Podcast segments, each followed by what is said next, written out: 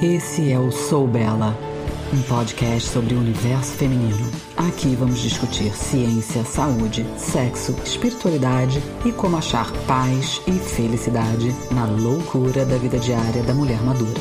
Tudo de forma prática e objetiva, baseada nas novidades científicas e anos de experiência trabalhando com e sendo mulher. Bem-vinda ao episódio 9 do Sou Bela. E vamos continuar falando sobre o sono. No episódio de hoje, eu vou falar do impacto dos hormônios sexuais e dos outros hormônios na sua capacidade de dormir e de acordar bem disposta.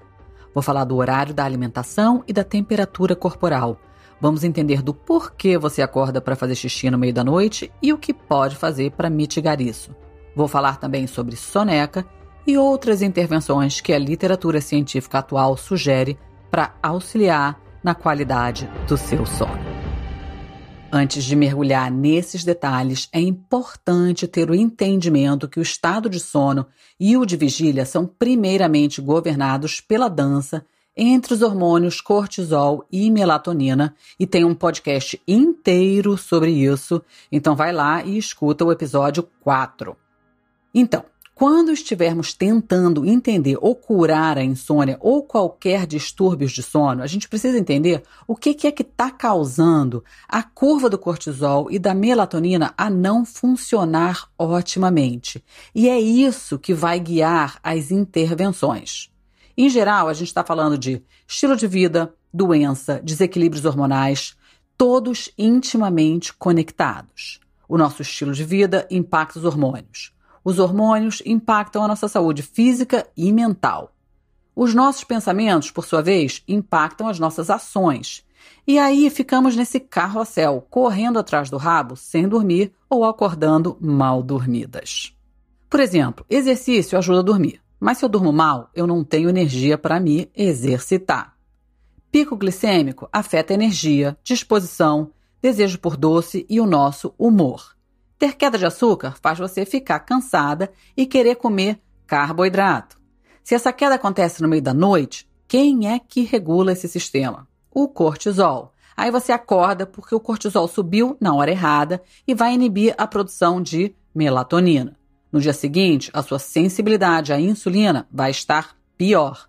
Consequentemente, a sua força de vontade também não vai estar tá boa para não mencionar a sua irritabilidade depois da noite mal dormida, além do seu mau humor. Aí vai ter desejo por mais carboidrato e talvez abuse um pouco da cafeína, que por sua vez vai impactar a curva do cortisol, assim como os receptores de adenosina, que vão impactar a pressão do sono, e aí à noite você não dorme bem e no dia seguinte começa tudo de novo. Se temos desequilíbrios na nossa microbiota ou parasitas, que são criaturas noturnas, ou seja, você lá se preparando para dormir e a galera no seu intestino fazendo a festa. Quem é que vai conter a bagunça? O cortisol. Isso é o que eu chamo de um estressor escondido. Ou seja, um estresse que você tem e nem sabe que está lidando, mas o seu corpo sabe. Ou você está com dores ou alguma doença quem é o hormônio anti-inflamatório? Cortisol. Como você pode ver, ele é um super hormônio, mas a gente não quer ele ativado o dia todo. Você não quer usar o hormônio do estresse para lidar com a vida corriqueira, nem depender dele para constantemente ajustar o açúcar no sangue. Por isso, toda essa dança, essa complicação vai afetar o seu sistema nervoso e, é claro, vai ter impacto no seu sono.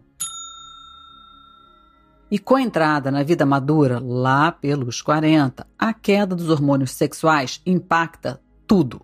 A nossa resiliência ao estresse, os hormônios que vão impactar os neurotransmissores e neuromoduladores do bem-estar, tipo serotonina, de onde a melatonina é produzida, que vai, consequentemente, atrapalhar o nosso controle térmico, que vai afetar a nossa temperatura interna e dificultar o sono. E aí, não vamos nem falar dos fogachos e calores noturnos. Ou seja, quando chegar na hora dos suplementos e o que fazer, a gente tem que entender antes quem é o causador mor dos distúrbios do sono. O meu trabalho com as mulheres é sempre de detetive da saúde. Os estresses da vida, do dia a dia, você normalmente já sabe quais são. E com esses, o meu trabalho é te ajudar a lidar com eles. Mas acho também importante identificar os estresses que você nem sabe que podem estar te afetando, tipo queda de hormônio, parasita, metal pesado, horário de alimentação errada, temperatura, iluminação, desidratação, substâncias que afetam como cafeína, álcool e outros medicamentos, etc. E eu Tô aqui falando com vocês de sono porque eu sei muito bem o que é não dormir. A minha batalha com sono começou logo depois do nascimento do meu primeiro filho. Nenhuma novidade, todas as mães aqui sabem o perrengue que é ter um recém-nascido. Mas o meu filho não dormiu por cinco anos. E a minha saúde física e mental foram ladeira abaixo. E depois, quando ele começou a dormir, eu não conseguia mais pegar no sono. E claro, passava os dias feito um zumbi, e comecei a reparar que agora eu tinha ansiedade, chorava por qualquer coisa, não tinha energia para fazer exercício e nem queria mais sair de casa. Libido zero e, claro, meu casamento começou a deteriorar. Essa não é uma história única. E quanto mais mulheres eu atendia, mais eu reparava como dificuldades de sono são comuns. E eu gosto de enfatizar que comum e normal não são a mesma coisa, e eu também me recuso a aceitar que remédio para dormir seja a única solução. Existem vários fatores que afetam o sono, como você já aprendeu nos episódios anteriores. O que vai ditar o que acontece quando você dorme são as ações que fazemos quando estamos acordadas. Mas eu queria salientar também que a insônia muitas vezes é engatilhada por eventos na vida. Alguma situação ou experiência que depois que essa coisa aconteceu, a gente passa a lutar com sono. Talvez sejam filhos, um acidente de carro, talvez um divórcio, perder um ente querido. Muitas vezes existe algo que precipita um distúrbio do sono além do nosso estilo de vida. E somente anos mais tarde, quando eu comecei a ter isso de novo, a sofrer com insônia novamente, e mergulhei nesse universo, eu vi que a queda dos hormônios sexuais reativou todo esse problema de novo em mim. E de novo eu observei isso nas minhas clientes e resolvi mergulhar de cabeça nessa pesquisa para entender quanto controle a gente realmente tem sobre o nosso sono. E para mim parecia abrir uma caixa de Pandora. Foi tipo Uau, eu comecei a achar todas essas informações e pesquisas incríveis de coisas que nenhum médico estava me contando. Era somente toma essa pílula aqui e reza para dormir melhor. E eu já era yogi e me recusava a usar a medicação. Então eu comecei a usar a meditação, auto-hipnose, mas foi somente quando eu entendi todas as conexões. E não apenas somente os suplementos que podem ajudar e ajudam muito, mas também terapia cognitivo-comportamental para insônia. Foi quando eu comecei a entender todas essas peças de hormônio e fisiologia e controle de açúcar no sangue e atenção plena e meditação que a ficha caiu. Hoje eu vou dividir com você. A vida moderna destruiu a nossa capacidade natural de dormir.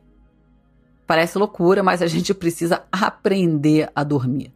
E apesar do básico do sono ser necessário para todos os casos, algumas situações específicas podem realmente estar afetando e enquanto não resolvemos esse problema, o sono vai ficar comprometido. E isso pode ser menopausa, açúcar no sangue desregulado, desidratação, estilos de vida, como os hábitos e horários de alimentação que a gente já falou, o uso de luz que a gente já aprendeu, a hora que você bebe água, como é que está a saúde da sua tiroide ou o status da sua vitamina D e ferro. Será que a gente está lidando com parasita? Seu microbioma está desregulado? Tem barulho demais? Tem temperatura errada? Enfim, tem muita coisa para fazer que não depende de remédio. Mas eu também não quero que você se sinta culpada se você está tomando remédio. Mas a maioria das pessoas que me procura preferiria não precisar. Então, eu foco mais nas outras opções, mas a gente faz o que precisa porque dormir é fundamental. Só que saiba que sono induzido pelo remédio não é igual na sua arquitetura do sono natural. Normalmente, os hipnóticos, eles tiram a consciência e reduzem a ansiedade associada à insônia, mas não necessariamente equivalem a ter uma noite de sono bem dormida na sua arquitetura, nas suas ondas que acontecem dentro do cérebro. 60% das mulheres reclamam de dificuldade para dormir com o passar dos anos. Isso se deve a vários fatores. E, infelizmente, as mulheres sofrem muito mais de insônia que os homens. Basicamente, o que observamos na infância é que não tem diferença de sono entre os sexos, tipo, meninos e meninas dormem igualmente. Em média, a quantidade que eles acordam, tempo total de sono e os estágios de sono pelos quais as crianças passam são todos equivalentes. E quando começamos a ver mais tarde mulheres e pessoas com ovários essa diferença começa a mudar com a chegada na puberdade e quando experimentam as alterações hormonais. A gente começa a ver diferença sexual na qualidade, na estrutura do sono, e isso se torna ainda mais diferenciado e pronunciado à medida que os anos passam e as mulheres passam por mudanças específicas na vida, como a gravidez, perimenopausa e menopausa. Uma das coisas observadas é que o termostato interno aquilo que governa a nossa temperatura corporal central é impactada à medida que envelhecemos. A gente sabe que precisa que a temperatura corporal central caia para iniciar e manter o sono. Normalmente isso cai entre 1 e 3 graus. Quando ocorrem mudanças no estrogênio e na progesterona, a nossa capacidade de baixar a temperatura central do corpo muitas vezes fica comprometida. E em seguida, a gente entra num efeito dominó, onde outras coisas, como a secreção de melatonina, também passam a ser impactadas. A gente fica com dificuldade em entrar em onda de sono profundo, e aí é durante esse estágio que o corpo produz hormônios importantes, como o hormônio de crescimento. E aí a gente começa a notar uma disrupção no ritmo de cortisol, que já não tem mais o pico quando deveria. E aí muitas vezes a gente vê que as mulheres na menopausa entram no que a literatura chama de fase avançada. É quase como se tivessem com um fuso horário diferente do horário local. Tipo, uma hora na frente. Então elas ficam cansadas muito mais cedo à noite, aí elas querem ir para a cama mais cedo e depois acordam muito mais cedo do que desejam, e isso causa uma disrupção na vida como um todo todo. Ela acorda quatro, cinco, não consegue dormir e sem nenhum outro motivo externo. Então, o que, que a gente precisa entender é que realmente as alterações hormonais têm uma implicação muito real na qualidade e na quantidade de sono, e a menopausa é mesmo um marco importante no início de distúrbios de sono. Como vocês, se estão aqui me ouvindo, é porque já devem estar, de certa forma, lidando com isso. Existem classificações de insônia como uma doença. Então, existe a insônia primária ou secundária. O que, que isso quer dizer? Que você pode até ir fazer um estudo de sono e não achar nada, mas continua dormindo mal, não dormindo o suficiente e não acordando com disposição. E o seu médico, então, diz que não tem nada de errado e talvez você precise é de um antidepressivo ou de antiansiolítico. Pode ser que você descubra também que tem apneia de sono, muito comum nas mulheres à medida que os hormônios caem.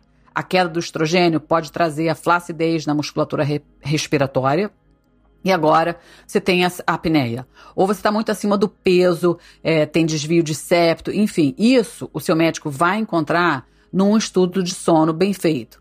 Vale lembrar também que os estudos de sono é, quem é que dorme bem num estudo de sono? Então, tem todo um estigma e toda uma dificuldade, mas isso não quer dizer que você não deva fazer, porque a apneia de sono é real e você vai ter que tratar se for isso, tá?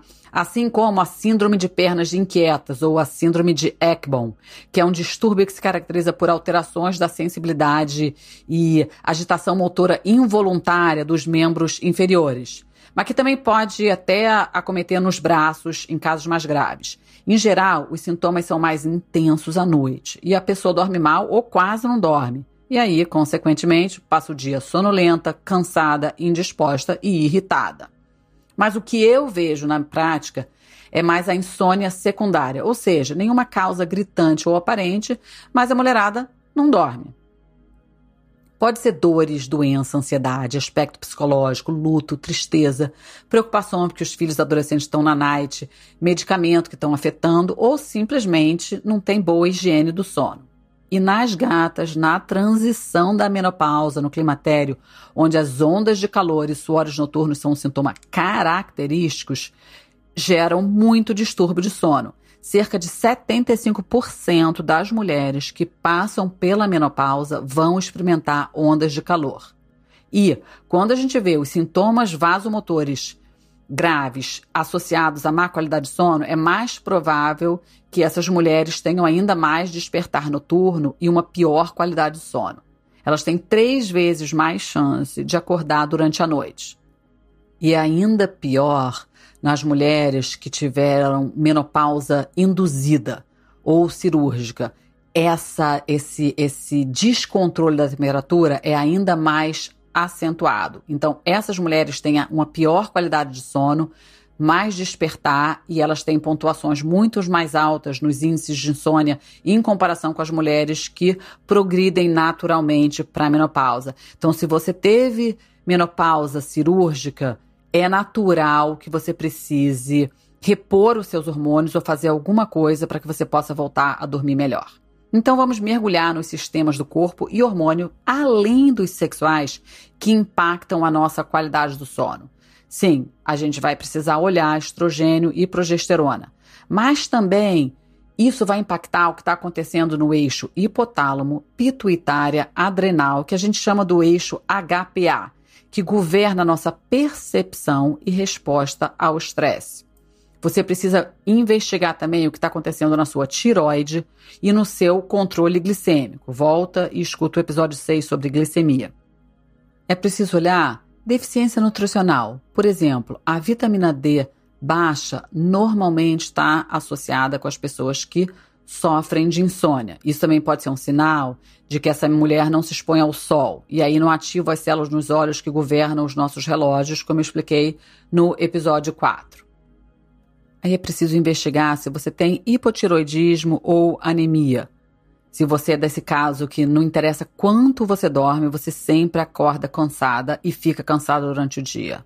E muitas vezes, quem está lidando com problema de tiroide ou Hashimoto tem uma dificuldade de achar a dose. E aí oscila entre hipotiroidismo, que dorme, dorme, dorme e continua cansada, e o hipertiroidismo.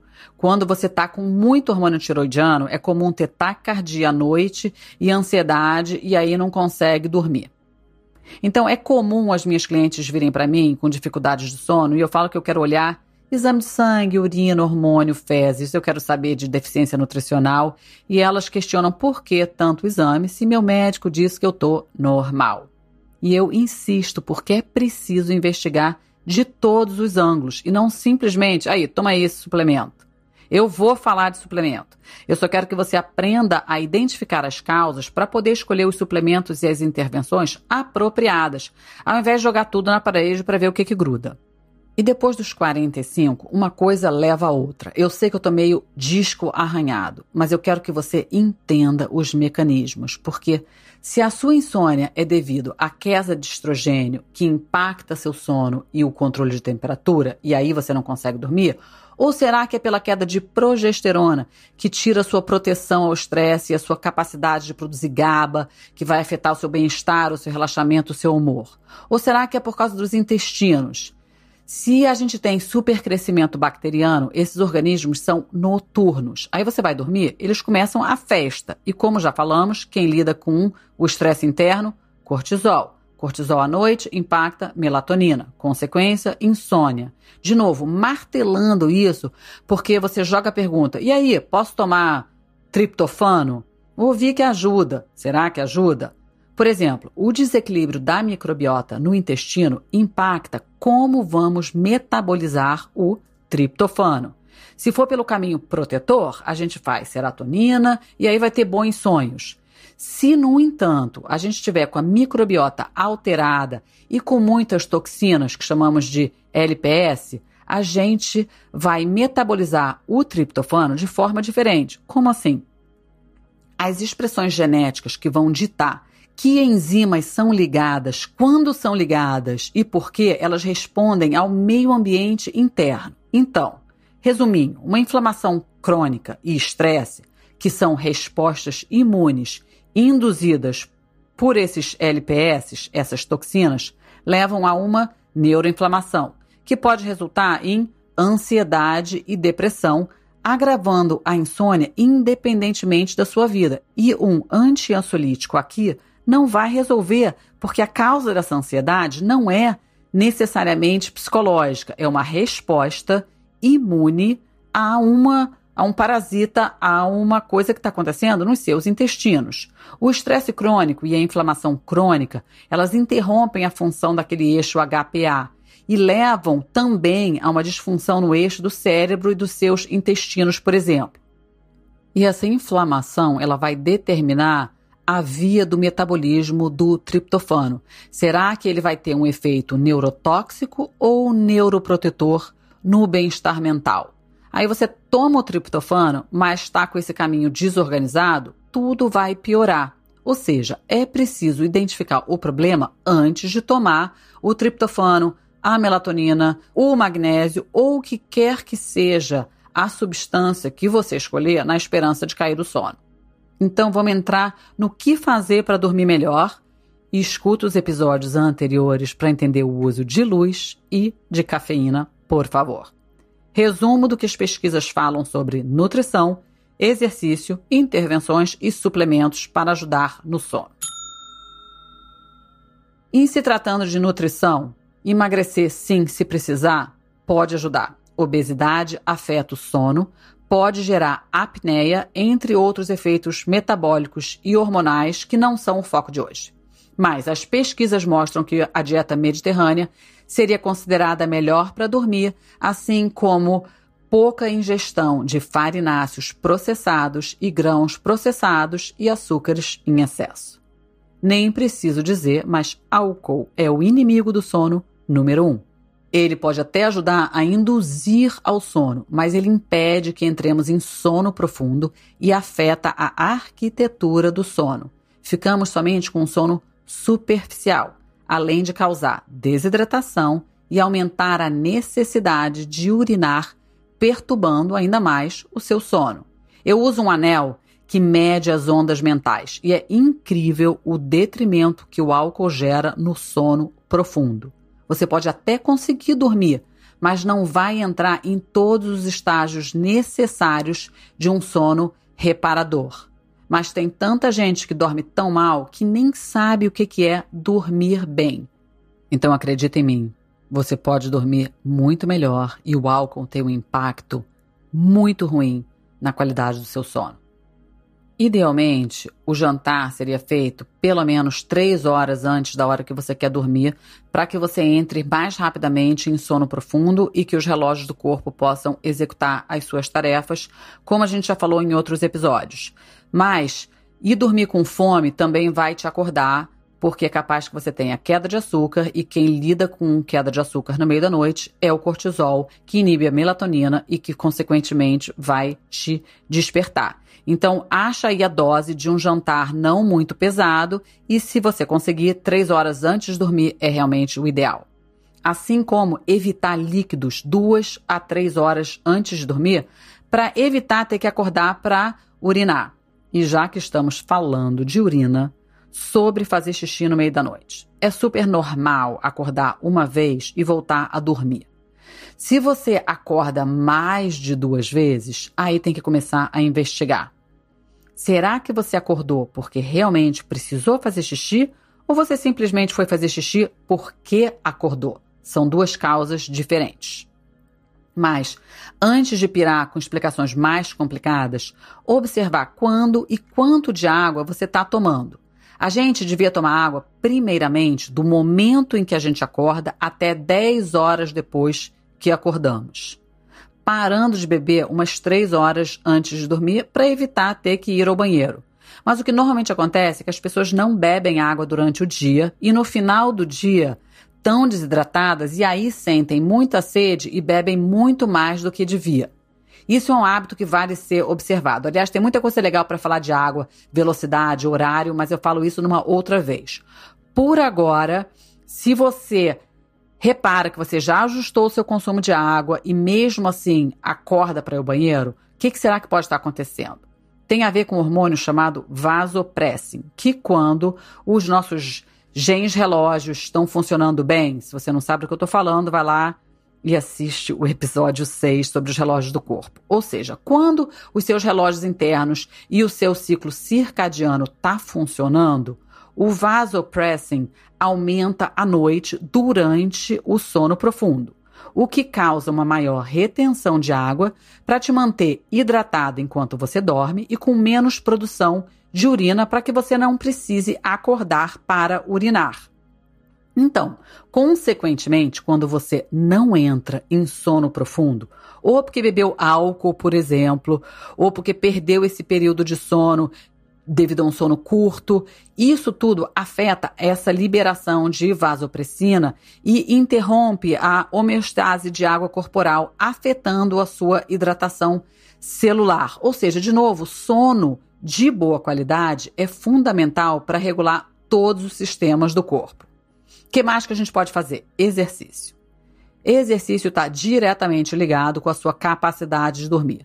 Então, se está lidando com dificuldades do sono, aumentar a frequência e o vigor do seu exercício pode fazer uma diferença incrível. Musculação é ótimo, mas não muito tarde da noite. Porque também exercício muito tarde pode afetar, pode aumentar o cortisol, assim como aumentar a temperatura corporal e, consequentemente, diminuir a produção da melatonina e afetar o sono. Eu entendo que se você não está dormindo bem e está exausta, exercício é a última coisa que você quer fazer. Mas você tem que sair desse buraco por algum lugar. Então começa com o que é possível, o que é grátis, e a minha recomendação seria começar caminhando logo que acordar para resetar o seu relógio biológico nem que seja 10 minutos. E aí vai aumentando o exercício à medida que o seu sono melhora. Acredita em mim que exaustão física pode ser a melhor solução para você dormir melhor. Muitos estudos mostram o número mágico dos 10 mil passos por dia como o mínimo para a saúde. Então, gata, começa a se mexer. Lembrando que os benefícios do exercício físico são completamente independentes de perda de peso. Então, acha alguma coisa que você gosta, mas se mexe. Temperatura do corpo. Para o episódio não ficar muito longo, eu não vou explicar toda a fisiologia da temperatura corporal, mas saiba que a temperatura corporal precisa cair à noite para dormirmos mais profundamente. Assim sendo, o bom e velho banho quente, banheira, sauna ou até mesmo um escalda-pé é uma excelente terapia. Quando esquentamos o corpo por fora, o corpo cria um mecanismo compensatório, ou seja, ele precisa trabalhar para esfriar as extremidades. Isso gera uma queda na temperatura interna e ajuda na transição do sono. Então, esquenta o corpo, mas esfria o ambiente externo. A literatura sugere que a temperatura ideal para dormir seria entre 15,5 e 19,5 graus Celsius. Para as mulheres lidando com calores noturnos, um quarto mais frio ajuda bastante. Assim como ter as cobertas fáceis de poder chutar e você colocar o pé e as mãos para fora curiosidade e, quem sabe, tema futuro. A maneira mais rápida de esfriar o corpo, até quando a gente está com febre, é esfriando as solas dos pés e das mãos. Outra intervenção super importante e a literatura diz ser a mais eficiente de todas para criar mudanças reais em como lidar com a insônia é a terapia cognitiva. E isso inclui exercícios de respiração, meditação hipnose, onde você vai retreinar o seu sistema nervoso e ensiná-lo a ter respostas apropriadas ao estresse. Eu vou falar em outros episódios sobre estados alterados de consciência, de meditação e de auto-hipnose, mas entra aqui como terapia cognitiva o Yoga Nidra, que é uma espécie de relaxamento guiado e você pode experimentar isso no episódio 4, você pode até pular diretamente para o minuto 5, onde eu começo com esse relaxamento. Eu sugiro fazer um relaxamento no momento em que você sentir a maior queda de energia durante o dia, por mais ou menos uns 20 minutos, para equilibrar o sistema nervoso, e outro antes de dormir para facilitar a transição do sono e até para quando você acorda no meio da noite com muitos pensamentos e não consegue voltar a dormir. E já que estamos falando de descanso, e a soneca? É normal ter uma queda de energia à tarde. Quando falarmos de temperatura corporal com mais detalhe, isso vai fazer mais sentido.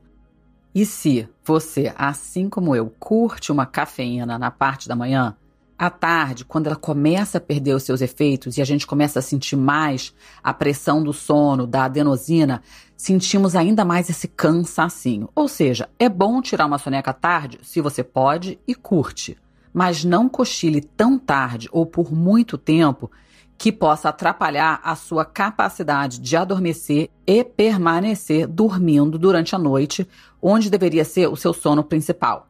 Outra alternativa ao cochilo é fazer o Yoga Nidra que eu já falei. Eu costumo fazer pessoalmente uma sessão de Yoga Nidra de 20 a 30 minutos na maioria das tardes, porque a minha mente sempre está muito agitada, apesar de eu estar cansada e eu não conseguiria dormir mas eu consigo meditar ou fazer yoga nidra. Eu gosto muito dessas sessões de auto-hipnose, porque essa prática nos ajuda a recuperar sono quando a gente não dormiu bem na noite anterior, assim como consolidar aprendizado e dar energia para o resto do dia sem afetar o sono noturno.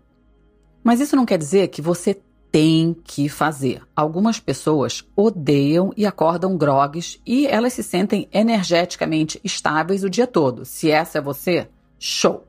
Mas e aí, se for cochilar, por quanto tempo? A literatura fala para limitar os cochilos diurnos a menos de 90 minutos ou evitá-los completamente se você observa que eles impactam o seu sono. Por que esse número mágico? Quando aprendermos sobre os ciclos de sono, isso vai ficar mais claro. Os ciclos do sono, ou as ondas mentais, que governam o estado de sono, e também temos esse ciclo no horário de vigília. E a gente chama esses ciclos de 90 minutos de ciclo ultradianos. Não confundir com circadianos ou cerca de 24 horas. Esses ciclos ultradianos duram 90 minutos. Eles são como uma onda e transitamos nas ondas de sono leve para os estados mais profundos de sono, para os estados de sonho que chamamos de REM, que é a sigla em inglês para Rapid Eye Movement ou movimento rápido dos olhos que acontece quando sonhamos. A noite toda passamos por esse ciclo e é por isso que é natural acordar nas transições dos estados do sono quando estamos nas ondas mais leves. Ou ter muita dificuldade se a gente precisa acordar quando estamos nas ondas mais lentas ou do estado de sono mais profundo. O ciclo de sono de um adulto saudável se divide em cinco fases distintas: o estado acordado, mais quatro. Os dois primeiros estágios consistem em sono leve e sem movimento rápido dos olhos. É o sono não REM durante o qual a frequência cardíaca, a frequência respiratória, a temperatura corporal e a atividade cerebral elas vão diminuindo gradualmente. Durante esse estágio, a gente é, pode ser despertada do sono com uma certa facilidade. O terceiro estágio do ciclo é composto pelo sono não REM profundo ou sono de ondas lentas, seus níveis de atividade cerebral, de frequência cardíaca e respiratória e a temperatura corporal vão atingir os pontos mais baixos do ciclo do sono. Acordar as pessoas durante essa fase é bastante difícil em comparação com as duas primeiras fases do sono não REM. O despertar do sono de ondas lentas costuma ser acompanhado por um sentimento de torpor e confusão, você realmente não quer sair dele e tem dificuldade quando é forçada a acordar. O estágio final do sono, o sono de movimento rápido dos olhos, aí sim o sono REM, REM, é caracterizado por um pico na atividade cerebral e movimentos oculares erráticos. Nessa hora, os nossos batimentos cardíacos e frequência respiratória aumentarão em direção aos níveis que a gente tem mais ou menos normais no estado de vigília, e é mais provável que os sonhos ocorram durante esse estágio. Nesse estágio, nosso corpo está paralisado para evitar que a gente atue os nossos sonhos. E quando acordamos nesse estágio, é natural, mas meio assustador ter a sensação de que a gente não consegue se mexer. Eu não sei se você já experimentou isso. Você está consciente, mas parece que o corpo está paralisado. Não é muito legal, não, e tem gente que acontece isso com mais frequência.